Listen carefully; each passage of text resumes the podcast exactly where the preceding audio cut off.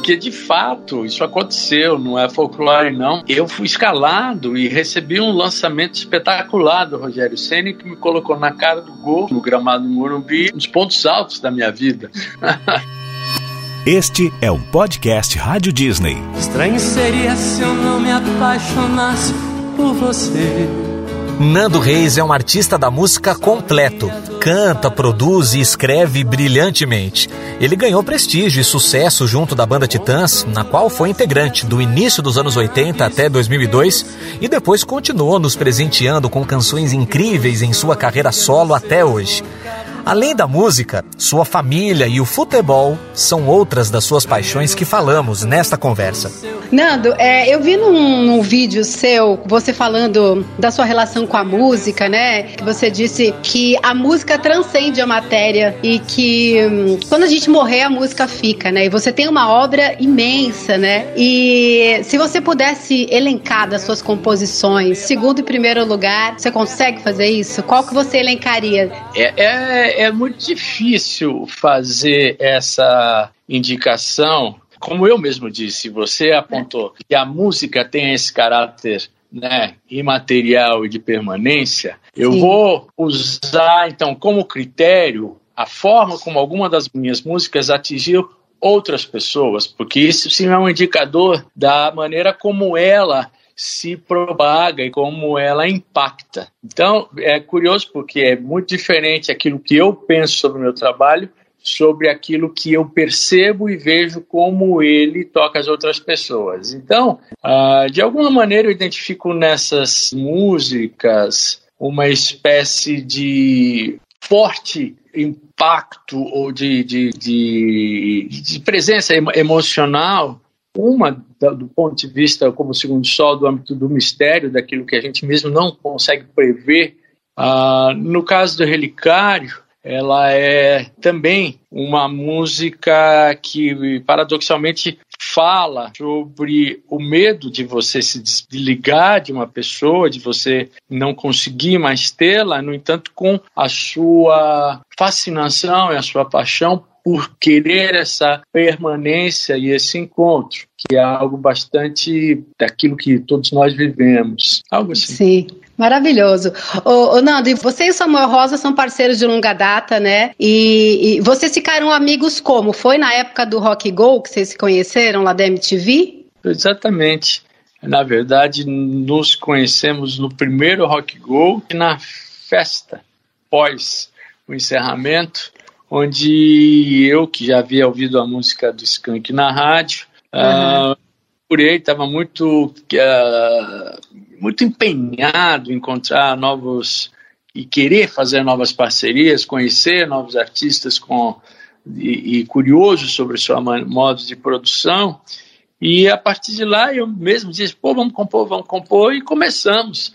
E uma música que deu muito certo foi uma partida de futebol ali e assim por diante. E temos hoje uma, uma né, e músicas que tiveram fizeram muito sucesso, enfim, caíram no gosto das pessoas. E além do que eu, eu gosto muito delas também. E gosto muito de Samuel, é um grande artista. Sim. E, e, dessa, você falou aí de uma partida de futebol. Futebol é uma das suas paixões, né, Nando? E você, você influenciou seus filhos a, a gostarem de futebol ou isso foi uma coisa natural? Gostarem de futebol, torcerem para o São Paulo, que eu sei que você é São Paulino. Eu acho que isso que dá da influência, ela não é uma coisa que você consiga manipular ou induzir do modo como até às vezes a gente, como eu poderia gostar que fosse, eu acho que a influência é quando há a identificação, né? É natural que os filhos, tendo uma relação de proximidade com o pai, como é o caso dos meus filhos, ah, vejam, pô, aquilo é uma coisa. Mas o futebol vai além, né? É, é, uhum. não é, ah, eu não sou o único, né? São bilhões de milhões que se envolvem com o futebol dessa forma apaixonada, embora eu possa dizer que além do meu time estar numa maré baixa há muitos anos, o Copa mudou bastante a sua, a sua forma como o esporte se tornou uma coisa tão profissionalizada e tão um grande negócio, uhum. uh, o que é natural, né? Faz parte do mundo. Mas assim, sim, é uma paixão minha grande ainda. Eu adoro ver jogo de futebol São Paulo. E você, você até foi colunista do Estadão, né? Um tempo sobre isso, falando de futebol, escreveu um livro infantil sobre esse tema. Tinha muita pressão ou você conseguia falar do que você queria? Não, olha, minha, minha carreira como colunista começou antes do Estadão. Em 94, eu, junto com Marcelo Fromer, a gente assinou durante um ano uma coluna na Folha de São Paulo chamada Um Minuto de Silêncio, uh, no qual tínhamos uma discordância, fizemos uma campanha contra o, o, técnico da época, o Carlos Alberto Parreira, e obviamente quando ele, como ele se tornou campeão né, mundial, a nossa campanha custou o nosso emprego, fomos despedidos. Oh. Fui convidado pela editora, acho que Sete Letras, eu não me lembro. Eles têm uma, uma coleção chamada Meu Pequeno, Meu Pequeno Gremista, Meu Pequeno Colorado, Meu Pequeno Corintiano, Meu Pequeno São Paulino, me chamaram para escrever. Eu fiz, e junto com ilustrações do, do artista plástico, grande amigo meu, Rodrigo Andrade. Foi bem legal. Ô Nando, e como é que foi para você fazer um gol no Morumbi, é, é, lá no, no, no, jogo comemorativo da Fundação Gol de Letra? Como é que você se sentiu e como é que você relembra disso hoje? O, o, meu, o ponto alto da minha carreira como jogador. Porque, de fato, isso aconteceu, não é folclore, não. O Raí e o Leonardo têm a Fundação Gol de Letra e eles faziam um torneio né, entre, entre os cujos participantes eram os apoiadores, etc. Uh, ah, e, cujo, e o, o vencedor desse torneio, desse, do time, jogaria com um time de, de, misto de jogadores e artistas. E num desses, o, o jogo já aconteceu no Morumbi. Eu fui escalado e recebi um lançamento espetacular do Rogério Senna que me colocou na cara do gol e eu bati de E canhota. você fez um golaço. Pô, então assim, um negócio está registrado. Uhum. Então, há provas do, reais. Eu, São Paulino, um passe do Rogério Senna, fazer um gol no gramado do Morumbi, os pontos altos da minha vida. Maravilhoso. Nando, eu queria falar da sua amizade com a Cássia, né? Que é uma coisa muito linda, é bem emocionante até quando você fala. Claro. Você se lembra quando, quando que foi que você conheceu a Cássia? Como foi a primeira vez que vocês se conheceram? Sim, me lembro muito bem. Na verdade, foi na casa da Marisa Monte. A, Marisa e eu trabalhávamos juntos e ela convidou a Cássia, que tava, tinha já gravado seu primeiro disco, para ir lá em, na casa dela e ouvir músicas minhas, né? E eu mostrei, mas a Cássia era muito tímida e ali mal nos falamos. Mas a partir desse encontro, ela, por exemplo, gravou esse ET, que aliás é minha, da Marisa e do Carlinhos Brown, né? Sim. E nos encontrávamos, eventualmente, eu ia assistir os shows da Cássia, ia no camarim, mas nos tornamos muito próximos, mesmo em 98, ah, através de amigos em comum, a Lalan e o Fernando Nunes, e foi nesse momento que a Cássia me convidou para produzir o seu disco, veio se chamar O Meu Mundo Ficaria Completo. E a partir desse, desse, nesse momento, nos tornamos muito, muito próximos, muito amigos. Trabalhamos juntos de maneira extraordinária. Ela era uma artista incrível. Incrível. Incrível, incrível.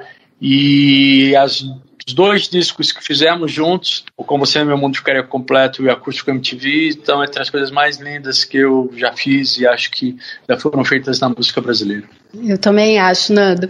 E ela queria gravar, a verdade é que ela queria gravar um disco só com músicas suas e você desincentivou? Quando a Cássia me convidou para produzir o seu disco, ela vinha do disco só onde ela só cantou músicas do Cazuza. E depois lançou um disco ao vivo desse show onde tinham outras coisas. E eu acreditava e achava e acho isso corretamente que era importante que a, esse disco que eu produzi mostrasse toda a gama, de, o gosto da que era muito grande, e a, e a, e a, a, grande capacidade dela de interpretar vários tipos de músicas e tal. Só que nesse momento ela ficou muito encantada com as músicas que eu estava compondo, e eu tinha muitas composições. E ela falou: vou, vou gravar um, um, disco só com músicas suas. E eu disse: não, não, você não deve fazer isso. Eu ficaria muito honrado que se você fizesse, mas eu acho que para o disco é importante que você lance um disco com muitas outras coisas, com outros lados da sua seu gosto. Como foi feito, mas embora ela tenha gravado ao longo da sua vida, né? É. Curta, Aham. 14 músicas minhas. Estão lançadas numa compilação chamada Relicário. E então, ela não fez um disco só com minhas músicas, mas foi até hoje a artista que mais gravou músicas minhas. Continua sendo. Ô, Nando, e se você pudesse, se tivesse a oportunidade de ficar um momento com a Cássia hoje, de encontrar com ela, o que, que você falaria pra ela? Ah, posso falar? O mais importante que eu tinha a dizer para ela, eu disse em vida, e que está presente na Musical Star. Então, nada mudou desde lá. O meu amor, a minha admiração, a nossa amizade. Então, assim, o que eu pude dizer, eu disse e diria de novo, como digo todas as vezes que subo ao palco e canto essa música. Maravilhoso. Ô, ô, Nando, e você acha que é muito diferente a forma de escrever música e de escrever outros tipos de texto? Você acha muito diferente? Qual que é a diferença?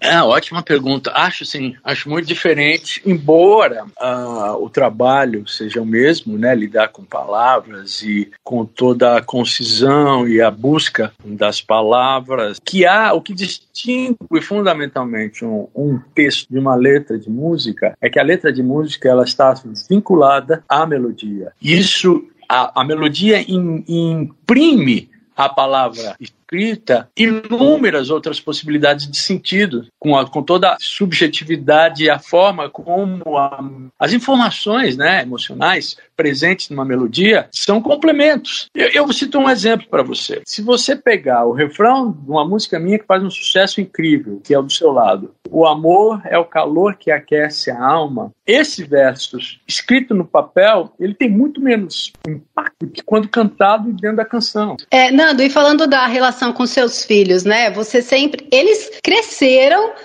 né? O, o, Theo, você estava no Titãs, o Sebastião, você já estava em carreira solo, e eles que- cresceram acompanhando a sua carreira musical. Isso incentivou com que eles entrassem para a música também? Eles já pensaram em fazer outra coisa? Tipo, não, não quero seguir a carreira do meu pai? Ou isso foi uma coisa natural? Eu acho que me- a- as melhores pessoas para responderem isso seriam os São eles, né?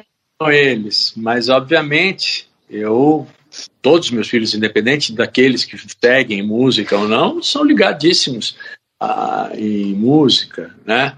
Mas É. nunca houve a indução da minha parte. Eu acho que isso é parte de, de processo natural. Natural. Pela presença de instrumentos em casa, dia, shows, aquilo tudo é uma informação muito poderosa, né? E É, mas o, o, Seb- o Sebastião tá aí, a gente pode perguntar para ele, né? ele vai responder agora.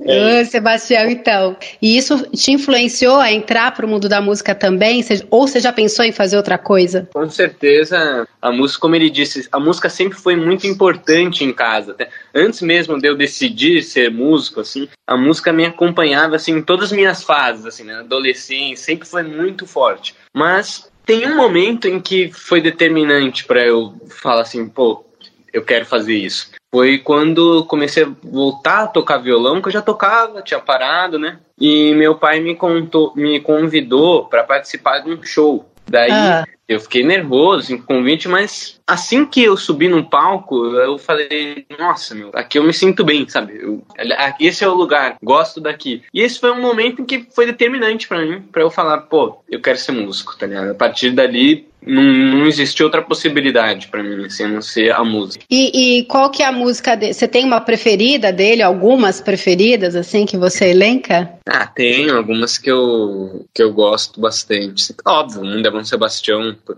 motivos, né? Não preciso nem É. falar. Óbvio. Mas eu gosto mu- muito de uma música que chama No Recreio. Eu gosto dela, assim, eu gosto da levada dela, eu gosto de. Sei lá, faria, porque eu, eu sou muito. Eu sou fã do meu pai também. Eu gosto das músicas, gosto de escutar. São tipo de rock que eu gosto, então varia muito, assim, né? Vocês podem, então, dar uma palhinha pra, pra gente ouvir? O que vocês preferirem. Um, dois, três, quatro. Pra você o amor que aprendi desde os meus pais, o amor que tive e recebi. E hoje posso dar livre, feliz céu cheirar na cor que o arco-íris risca ao levitar. Guardei sem ter porquê, nem por razão ou coisa outra qualquer. Além de não saber como fazer pra ter um jeito meu de me mostrar.